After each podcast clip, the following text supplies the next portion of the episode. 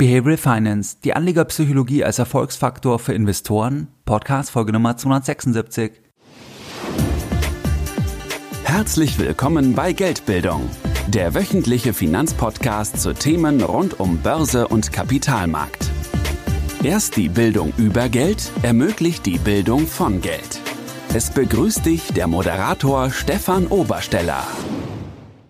Herzlich willkommen bei Geldbildung. Schön, dass du dabei bist. Über 10.000 clevere Privatanleger erhalten jeden Sonntag meinen wöchentlichen Geldbildung-Newsletter. Bereits seit mehreren Jahren, seit 2014 und pünktlich versendet wie ein Schweizer Uhrwerk jeden Sonntag. In dem wöchentlichen Geldbildung Newsletter, da sprechen wir über weitere Aspekte, die dich deine Geldbildung und vor allem dein Depot wirklich weiterbringen. Ich habe in der Vergangenheit auch schon Verlosungen gemacht. Beispielsweise habe ich mal ein Essen im Tantris in München verlost, innerhalb der Community von dem Geldbildung Newsletter und auch weitere spannende Themen erwarten dich im Newsletter. Wenn du hier noch nicht dabei bist, dann schließe dich uns gerne an. Das Ganze ist für dich kostenfrei und du kannst dich anschließen, indem du jetzt auf www.geldbildung.de gehst und dich direkt auf der Startseite mit deiner E-Mail-Adresse für den kostenfreien Geldbildung Newsletter einträgst. Ganz wichtig, nach der Eintragung, da hältst du eine E-Mail von Geldbildung, dann musst du das Ganze noch einmal bestätigen und dann bist du offiziell dabei und erhältst jeden Sonntag noch mehr Geldbildung direkt in dein E-Mail-Postfach. In der heutigen Podcast-Folge Nummer 276, wir nähern uns der 300er Marke, da möchte ich mit dir über das interessante Thema Behavioral Finance sprechen. Wenn wir uns einfach mal den Begriff anschauen, dann steht Behavioral Finance für verhaltensorientierte Finanzmarkttheorie. Beim Thema Behavioral Finance, da geht es immer um die Psychologie des Anlegers, um die Psychologie des Investors, um die Psychologie des Konsumenten und dass Menschen doch nicht so rational sind, wie einfach die Annahme ist in vielen Finanzmodellen. Diese Irrationalitäten bei Anlegern, bei Menschen, die führen dann auch zu Fehlverhalten. Dieses Fehlverhalten, das führt zu Anomalien, zu Preisblasen. Und diese Preisblasen, die können mit normalen, in Anführungszeichen normalen Modellen, mit den bestehenden Modellen nicht erklärt werden. Und da kommt dann das Thema Behavioral Finance ins Spiel. Das heißt, dass man sagt, Moment mal, wir schauen uns die Psychologie der Menschen an, die Psychologie der Anleger und versuchen dort systematisches Fehlverhalten zu identifizieren, warum Anleger sich immer wieder so entscheiden, was wir als nicht rational ähm, bezeichnen würden und warum das dann zu ähm, beispielsweise Preisblasen führt. Und wenn das systematisch ist, dann können wir unter Umständen mit Erkenntnissen aus der Behavioral Finance auch zukünftig bessere Prognosen abliefern, weil sich diese Entwicklungen, dieses Fehlverhalten, das würde sich ja dann immer wiederholen. Und das ist so ein bisschen der Hintergrund. Und wenn wir uns normale Modelle anschauen, normale Finanzmodelle in Anführungszeichen, dann basieren die immer auf dem Homo economicus. Das heißt, dass man annimmt, dass Menschen rational sind, dass Menschen egoistisch sind, dass Menschen Nutzen maximieren vorgehen und Nutzen im finanzwirtschaftlichen Kontext. Das ist die Maximierung des eigenen Einkommens, die Maximierung des eigenen Vermögens. Und wie gesagt, das stimmt halt nicht immer, beziehungsweise mit diesen Modellen, die auf diesen Annahmen basieren, da kann man nicht alles erklären. Und Modelle sind beispielsweise Themen wie CAP-M, Capital Asset Pricing Model, da geht es um die Bestimmung der Eigenkapitalkosten oder auch die Effizienzmarkthypothese. Behavioral Finance versucht es jetzt zu erklären und ähm, auch warum das Equity Premium Puzzle vorhanden ist. Das Equity Premium Puzzle, das ist die Fragestellung, warum eigentlich Aktien so viel mehr bringen an Rendite gegenüber Staatsanleihen und warum Anleger nicht mehr in Aktien investieren, wenn wir uns jetzt die historischen Renditen anschauen. Wer ist beim Thema Behavioral Finance zu nennen? Wer hat das ganze Thema vorangetrieben? Das ist vor allem ein Richard Thaler. Das ist ein US-Wissenschaftler. Der hat auch 2017 den Nobelpreis erhalten für seine Beiträge zur Behavioral Economics. Und die Behavioral Economics, das ist so gesehen der Oberbegriff. Ein Teil davon ist dann die Behavioral Finance. Dann gibt es noch weitere Personen, die zu nennen sind, beispielsweise einen Amos Tversky, das war auch ein Pionier der kognitiven Psychologie und auch sicherlich ein Daniel Kahnemann, da habe ich auch schon öfters ein Buch von ihm empfohlen, und zwar Schnelles Denken, Langsames Denken. Wir starten jetzt mal mit der ersten Irrationalität, das heißt, das, was oft im Bereich der Behavioral Finance beschrieben wird, es gibt viele Irrationalitäten, es gibt viele Denkfehler. Ich greife einfach ein paar Denkfehler raus jetzt gleich im Nachgang und dann besprechen wir auch noch die Kritik. Das heißt, was kann auch Behavioral Finance nicht leisten? Was muss man auch ganz klar kritisch sehen bei diesem ganzen Themenkomplex? Wir starten jetzt mit der ersten Irrationalität und das nennt sich den sogenannten Ankereffekt. Der Ankereffekt, was ist das? Bei Entscheidungen, da lassen wir uns teilweise von Werten und Zahlen beeinflussen, die uns kurz vor der Entscheidung beispielsweise begegnen, die aber gar nichts mit der Entscheidungssituation zu tun haben. Das war jetzt vielleicht ein bisschen abstrakt, Wir schauen uns jetzt eine Untersuchung an von diesem Tversky und von Kahnemann. Diese Untersuchung, die erfolgte Anfang der 70er Jahre. Und dort wurden Teilnehmer befragt, wie hoch der Anteil afrikanischer Länder an den UN-Mitgliedstaaten sei. Bevor jetzt die Teilnehmer eine Antwort geben konnten, da haben die noch ein Glücksrad gedreht und dieses Glücksrad, das war manipuliert, das hat nur die Zahl 10 oder 65 angezeigt. Und jetzt haben sie immer erstmal das Glücksrad gedreht, bevor der Teilnehmer die Antwort geben konnte. Und je nachdem, ob jetzt 10 oder 65 kam, da erfolgte dann eine andere Antwort. Und das Interessante ist, dass wenn die Zahl 10 kam beim Glücksrad, dann schätzten daraufhin die Teilnehmer den Anteil afrikanischer Länder auf 25 Prozent. Wenn das Glücksrad die Zahl 65 anzeigte, dann lag die durchschnittliche Schätzung bei 45 Prozent. Das heißt einfach die Höhe der Zahl kurz vor der Entscheidungssituation hat dann die Entscheidung beeinflusst, obwohl es damit gar nichts zu tun hat. Das ist zum Beispiel auch was, was man, was man ja bei Verhandlungen verwenden kann.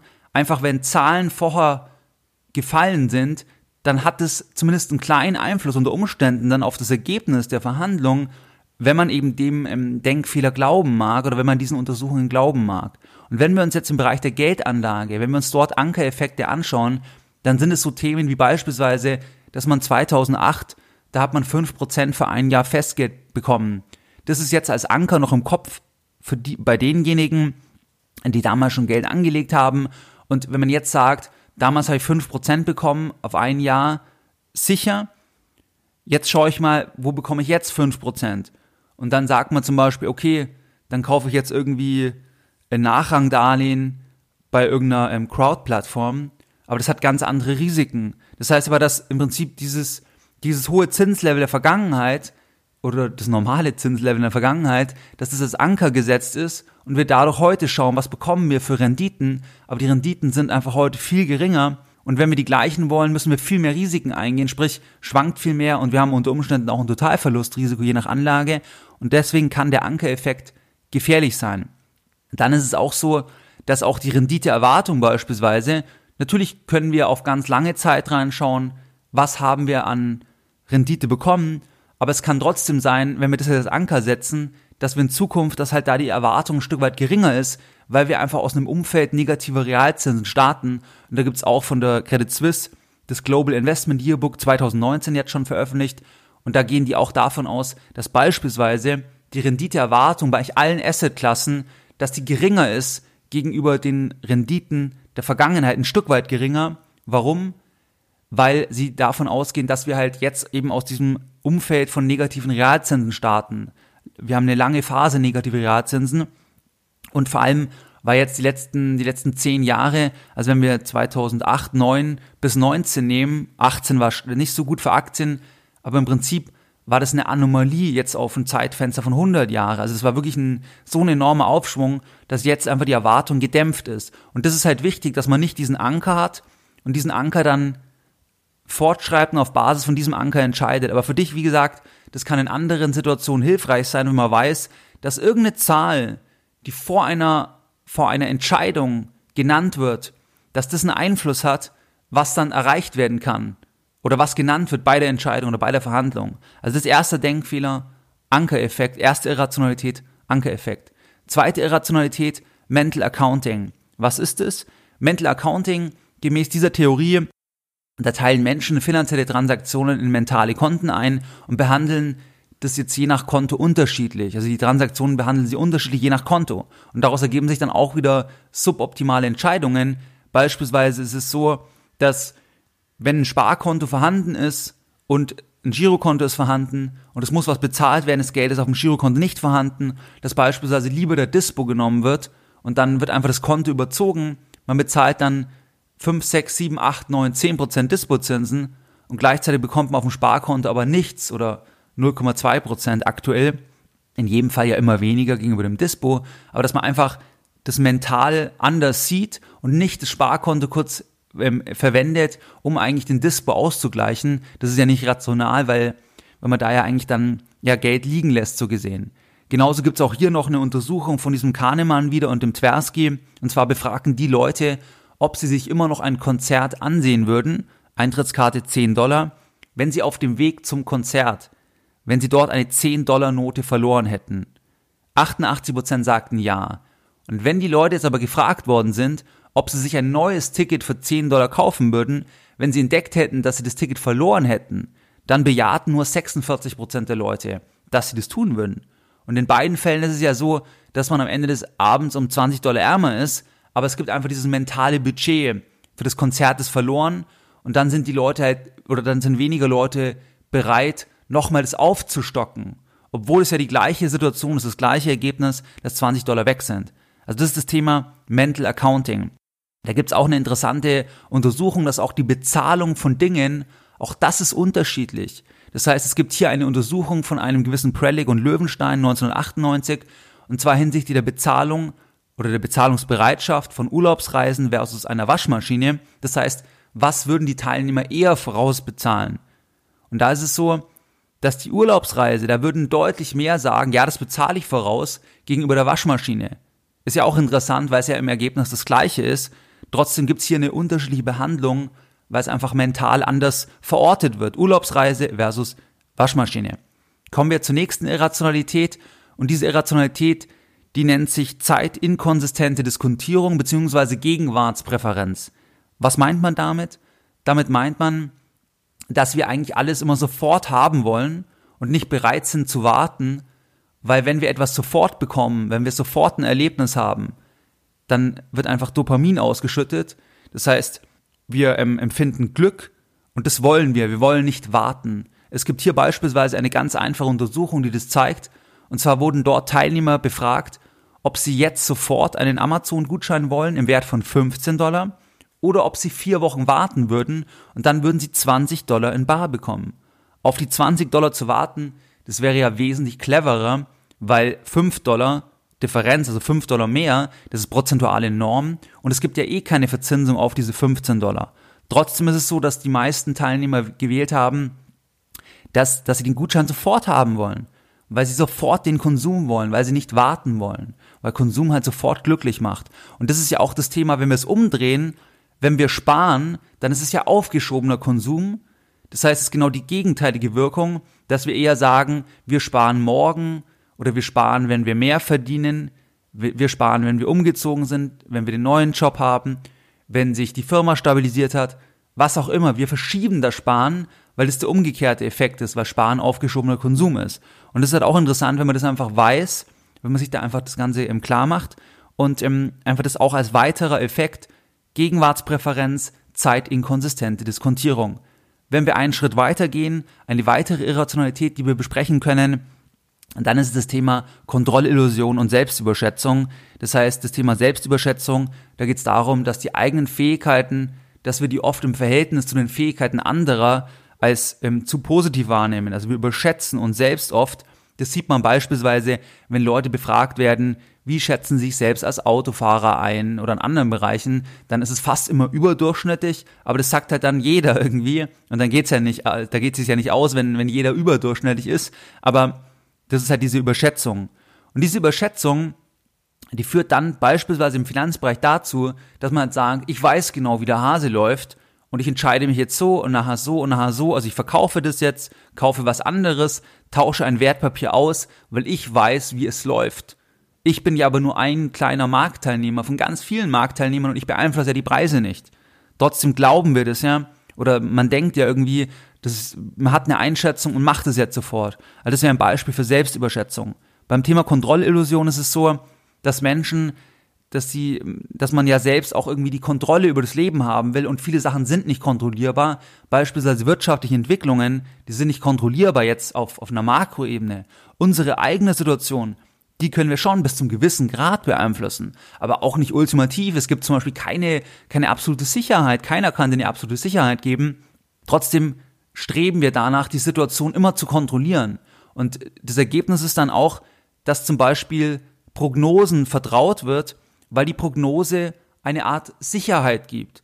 Wenn mir zum Beispiel jemand, der, der bekannt ist, wenn der jetzt sagt, so ist es, also das wird passieren in 2020, dann gibt mir das ja eine Sicherheit, wenn ich an die Prognose glaube, weil damit die Zukunft für mich in dem Moment, wo ich die Prognose höre, ein Stück weit kontrollierbar wird, gefühlt kontrollierbar wird, dass natürlich der das auch nicht weiß, dass auch der das nicht kontrollieren kann, das steht auf einem anderen Blatt, aber auch diese Kontrollillusion, die kann auch zu, zu vielen Transaktionen führen oder einfach ja zu, zu Sachen, dass wir Prognosen blind folgen, weil wir die Zukunft kontrollieren wollen und uns nicht eingestehen können, dass wir es nicht kontrollieren können. Auch meiner Meinung nach das Thema Vollkasko-Mentalität, dass Menschen alles abgesichert haben wollen. Dass sie, dass sie einfach nur etwas machen wollen, wenn alles abgesichert ist, alle Unwägbarkeiten ist alles ausgeräumt. Das gibt's nicht. Natürlich kann man sich, man kann sich versichern gegen gewisse Sachen. Aber auch dann kann man es immer weiterdenken. Was ist, wenn die Versicherung dann nicht greift? Was ist, wenn die im Schadenfall das anders sieht? Brauche ich eine Rechtsschutzversicherung? Was ist, wenn ich dann trotz Rechtsschutzversicherung dann trotzdem nicht Recht bekomme oder es ewig dauert und die Versicherung gewinnt? Also ich kann es immer weiterdenken und auch dort, es gibt einfach nicht die hundertprozentige Sicherheit. Und das ist das Thema Kontrollillusion und das Thema Selbstüberschätzung, was dann in Kombination zu viel Trading führt, auch zum Thema, dass Crashprognosen zum Beispiel zu völlig falschen Schlussfolgerungen ähm, ähm, führt, einfach wenn wir eben jemandem, der eine klare Crashprognose formuliert, wenn wir sagen, der weiß es, wir vertrauen dem jetzt, dann kann es halt brandgefährlich sein, weil zum Beispiel dann in Konsequenz Anleger 2009, 2010 alles in Gold investiert haben, weil sie sagen, jetzt geht alles unter. Jetzt sind wir 19 Jahre später. Es, die Märkte haben sich sensationell entwickelt. Ist es nicht eingetreten. Das heißt, da gehört auch ein Stück weit Demut dazu. Das machen ja aber die, die klare Prognosen geben, nicht, dass auch sie, dass niemand das genau äh, wissen kann. Und das ist ganz wichtig. Also Crash-Prognosen führt zu falschen Anlagen, wenn wir eben Prognosen im Allgemeinen glauben. Und ähm, das sehen wir aber auch zum Beispiel das Thema Kontrollillusionen. Ich finde das immer ein super Beispiel beim Thema Regulierung. Sei es jetzt bei Anlegerskandalen, sei es bei anderen Skandalen, dass wenn irgendwas passiert, dann muss eigentlich der Regulator, da muss zum Beispiel die Politik, da muss die immer sagen, wir müssen jetzt was machen, wir müssen eine Antwort geben. Egal ob zum Beispiel einfach das die absolute Ausnahme war, man einfach die ganzen Ausnahmen nicht ausschließen kann. Also es kann einfach sein, dass irgendwas passiert, Trotzdem muss immer gehandelt werden, es muss immer irgendwie weiter reguliert werden, weil die Öffentlichkeit die Antwort erwartet. Kontrollillusion. Natürlich, manchmal ist es auch sinnvoll, aber ich glaube oft, zum Beispiel auch im Finanzbereich, immer mehr Regulierung, dass man den Verbrauchern immer noch mehr erklärt. Aber im Endeffekt, das bringt eh nichts, weil die das ja gar nicht mehr durchlesen können. Aber trotzdem, wenn ein Skandal ist, weitere Regulierung, damit man eben irgendetwas getan hat. Und das wäre quasi diese Irrationalität, Kontrollillusion und Selbstüberschätzung. Wenn wir einen Schritt weiter gehen noch, eine weitere Irrationalität, dann nennt sich diese Irrationalität ähm, Recency bzw. Überreaktion auf präsente Informationen. Das heißt, dass wir die jüngste Vergangenheit oft zu weit fortschreiben, dass wir Ereignisse in der Gegenwart, in der jüngeren Vergangenheit, dass wir die als zu wichtig erachten. Das heißt, wir überschätzen diese Themen. Das siehst du an der Börse bei politischen Entwicklungen, wenn ein neuer Präsident kommt, dass dann erstmal angenommen wird, dass deswegen jetzt, wegen dieser Entwicklung, am besten Aktien machen jetzt gar keinen Sinn mehr global, weil ein bestimmter Präsident ist. Oder, das sehen wir beim Thema Brexit, dass deswegen manche Leute sagen, jetzt darf man gar nichts mehr in UK investieren. Das ist halt auch dann sowas, dass man diese Vergangenheit in diesem aktuellen Zeitfenster, das soll jetzt die nächsten 10, 20 Jahre dominieren. Das ist halt oft auch, oder in der Tendenz kann es halt eine Überschätzung sein von den gegenwärtigen Informationen. Und das sehen wir auch, wenn die Kurse fallen beispielsweise, dann, dann bewerten wir das Fallen halt stärker und sagen, das schreiben wir weiter fort, obwohl es vielleicht auch ein Einstiegszeitpunkt sein kann. Genauso aber, wenn etwas sehr, sehr stark steigt, beispielsweise ähm, Kryptowährungen 2017, 2018, Anfang 2018, dass man das einfach weiter fortschreibt, dass man sagt, das wird immer so weitergehen. Oder auch Immobilienpreise, das wird immer so weitergehen. Oder auch Zinsentwicklung, das wird immer niedrig bleiben. Die Zinsen werden immer bei Null bleiben. Da ist es wirklich so, dass es schwierig ist, wie können sie die Zinsen wieder anheben? Aber auch da wird es wahrscheinlich schon irgendwann wieder höhere Zinsen geben. Und auch Immobilienpreise werden nicht immer steigen. Sind sie in der Vergangenheit auch nicht immer. Und auch Aktienpreise werden nicht immer steigen. Aber einfach, dass wir das fortschreiben, was in der Gegenwart passiert und das überbewerten. Wir sehen es aber auch zum Beispiel bei anderen Trends, dass die einfach fortgeschrieben werden. Wir sehen es aber auch zum Beispiel bei der Staatsfinanzierung, das finde ich auch ein gutes Beispiel, dass wenn der Staat die höchsten Steuereinnahmen hat, dass, dass dann der Staat sagt, ja, wir können jetzt eine schwarze Null machen oder einen kleinen, eine kleine, kleine Rückzahlung der Schulden, das ist ja eine Sondersituation. Das wird ja nicht immer so bleiben. Also normal musst du ja dann schon antizipieren, dass das eine einmalige Situation ist. Kurzes Zeitfenster, bevor wieder eine Rezession kommt. Jetzt müssen wir die gute Zeit nutzen. Wird nicht gemacht. Stattdessen verteilt man dann weiter und ähm, erkennt halt nicht, dass natürlich das Pulver dann immer weniger wird, wenn wieder eine Rezession kommt. Und das sind halt so Themen, dass man einfach immer denkt, es geht immer alles so weiter, so wie man es halt schon kennt. Das würde sich nennen Recency-Effekt beziehungsweise eben Überreaktion auf präsente Informationen. Das waren jetzt einige Irrationalitäten. Es gibt noch viele weitere Irrationalitäten, die im Kontext von diesem Thema Behavioral Finance beschrieben werden. Und was ist jetzt eigentlich die Kritik? Beziehungsweise bevor wir auf die Kritik eingehen, es gibt jetzt halt auch Fonds beispielsweise, dass Fonds sagen, sie legen nach einem Behavioral Finance Ansatz an. Das heißt, sie nehmen die Psychologie der Anleger und arbeiten daraus dann auch Strategien heraus. Das ist halt auch diese, diese Überlegung.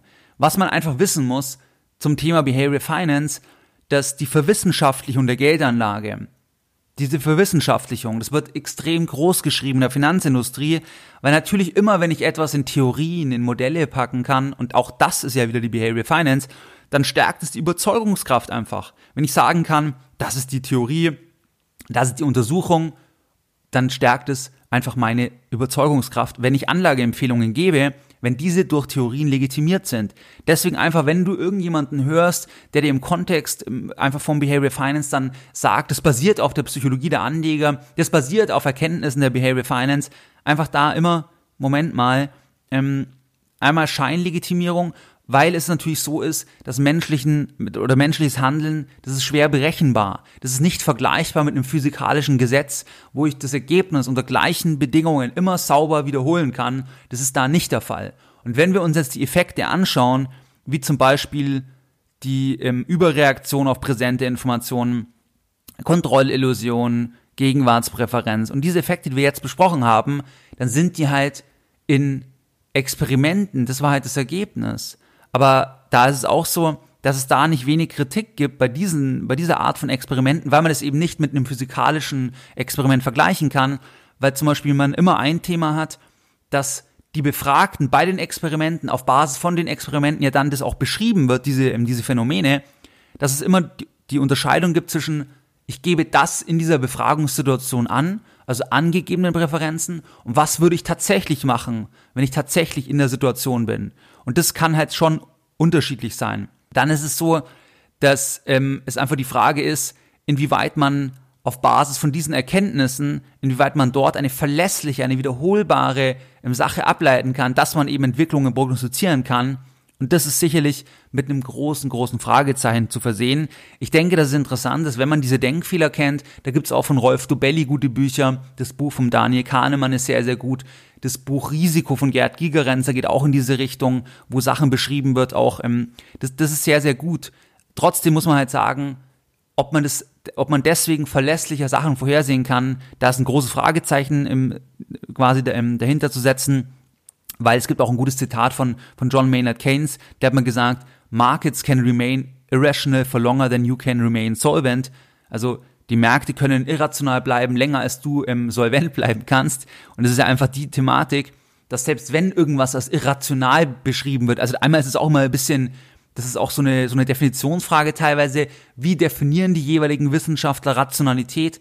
Und zum anderen, selbst wenn es als irrational beschrieben wird, es kann halt ewig sein. Wenn jetzt zum Beispiel die Kaufpreise in München als irrational beschrieben werden, dann kann es trotzdem ewig bleiben, weil, weil Leute sagen, das ist so sicher dort. Ich, ähm, das das mache ich einfach auch für diesen Kaufpreisfaktor. Also das, das ist halt deswegen nicht gesagt, dass man jetzt da kurzfristig die Aktienpreise vorhersehen kann. Und Nasim Taleb beispielsweise, von dem bin ich ein ganz großer Fan und habe alle Bücher von ihm gelesen, also Food by Randomness, Antifragilität, Skin in the Game ist das aktuellste. Ja, das sind eigentlich die Bücher und, ähm, und Schwarze Schwan natürlich. Da ist es so, dass er zum Beispiel sagt, dass Behavioral Economics also dieser Überbegriff für Verhaltensökonomie, dass er das für Junk Economics hält. Also für Junk Science eigentlich. Weil eben diese Aussagekraft, das, das, das, wird, also das positioniert sich das Thema als Wissenschaft, aber es hat nicht diese gleiche, diese gleiche Härte, diese gleiche Verlässlichkeit und Aussagekraft wie zum Beispiel physikalische, mathematische Gesetze. wo, das, wo es da keine zwei Meinungen gibt, wo das eindeutig ist, gleiche Situation, gleiches Ergebnis und das ist halt da der Unterschied. Deswegen, ich denke, die Behavioral Finance, die kann dir helfen, dass du Entscheidungen besser verstehen kannst. Man sollte aber die Aussagekraft nicht überstrapazieren, weil es auch immer vom Zeitfenster abhängt. Wenn du zum Beispiel anschaust, Thema Kontrollillusion, Selbstüberschätzung. Manchmal ist Selbstüberschätzung super. Wenn Leute ein Unternehmen gründen, das ist absolut genial mal, wenn die sich auch mal selbst überschätzen, weil wenn sie das nicht machen würden, würden sie vielleicht gar nicht starten. Und die meisten großen Unternehmen, die sind ja groß geworden, weil die Leute auch ein Stück weit naiv waren und sich irgendwo reingewagt haben und gar nicht wussten, welche Probleme alle kommen würden. Und deswegen haben sie dann riesige Vermögen aufgebaut, weil sie einfach irgendwann mal in dem Strudel drin waren und dann halt die Sachen lösen mussten. Und so ist das Unternehmen groß geworden. Aber nicht, weil sie gesagt haben, ich schätze mich immer richtig ein. Und also das, oder auch andere Sachen, wenn wir nochmal anschauen, das Thema, was hatten wir, ähm, ja zum Beispiel Anker, äh, gut, Anker-Effekt nicht so, aber ich denke, gerade das Thema eben Selbstüberschätzung, Kontrollillusion, ähm, oder Überreaktion auf präsente Informationen. Es kann auch mal sein, dass die Information dann wirklich relevant ist, also dass die wirklich dann dominierend ist langfristig. Das wissen wir aber dann vielleicht auch erst in der Vergangenheit. Das heißt, man kann halt sagen, eine Tendenz ist es so. Das hilft einem, das eigene Denken mal zu überprüfen, aber man sollte es nicht alles für bare Münze nehmen und ähm, das vielleicht an dieser Stelle zum Thema Behavioral Finance. Jetzt nochmal die Lessons learned von der heutigen Podcast-Folge. Deine Lessons learned in der heutigen Podcast-Folge. Was haben wir jetzt in der heutigen Podcast-Folge besprochen? Wir haben in dieser Podcast-Folge über das Thema Behavioral Finance gesprochen, über die Anlegerpsychologie, ob das der Erfolgsfaktor ist. Das heißt, die Behavioral Finance, die gibt's, um die Psyche des Anlegers einfach mit ins Spiel zu bringen. Das heißt, Anleger sind doch nicht so rational, Menschen sind doch nicht so rational, wie das in vielen Theorien angenommen wird. Und das Thema Behavioral Finance versucht dann gewisse Irrationalitäten zu erklären, wie dann auch Anomalien entstehen, ähm, aufgrund eben von diesen Irrationalitäten und kann hier einfach einen gewissen Erklärungsansatz liefern. Wir haben Irrationalitäten besprochen wie den Ankereffekt, Mental Accounting, dann zeitinkonsistente Diskontierung, dann haben wir über das Thema Kontrollillusion, Selbstüberschätzung gesprochen, auch über das Thema Überreaktion auf präsente Informationen, aber wir haben auch über die Kritik gesprochen. Das heißt, es gibt Kritik, inwieweit das Ganze überhaupt wissenschaftlich ist, inwieweit menschliches Handeln äh, berechenbar ist, inwieweit dann diese Erkenntnisse wiederholbar sind in Zukunft. Und es ist auf keinen Fall so wie bei einem physikalischen Gesetz, dann ist es so, dass auch wie diese Befragungen, wie diese Experimente zustande kommen, dass da auch Kritik gibt. Das heißt, man hat immer das Thema tatsächliche Präferenzen, was würden die Menschen in einer echten Situation machen und was geben sie an in einer Befragungssituation und inwieweit man darauf basierend dann wirklich die Entwicklungen vorhersehen kann. Sehr, sehr großes Fragezeichen ähm, dahinter zu setzen. Taleb hält es für Junk Economics und ich denke, wenn du mal dem Thema begegnen solltest, wenn jemand sagt, ich lege auf Basis der Behavioral Finance an und ähm, bin deswegen so gut, einfach, dass du halt weißt, das ist auch nicht der Weisheit letzter Schluss. Und jetzt möchte ich die Podcast-Folge nochmal mit einem Zitat beenden, und zwar mit einem Zitat von Isaac Newton. Ich kann die Bahn von Himmelskörper auf die Sekunde genau berechnen, aber nicht, wohin eine verrückte Anlegermasse die Kurse treibt. Mehr Informationen zu Themen rund um Börse und Kapitalmarkt findest du unter www.geldbildung.de. Und immer daran denken, Bildung hat die beste Rendite.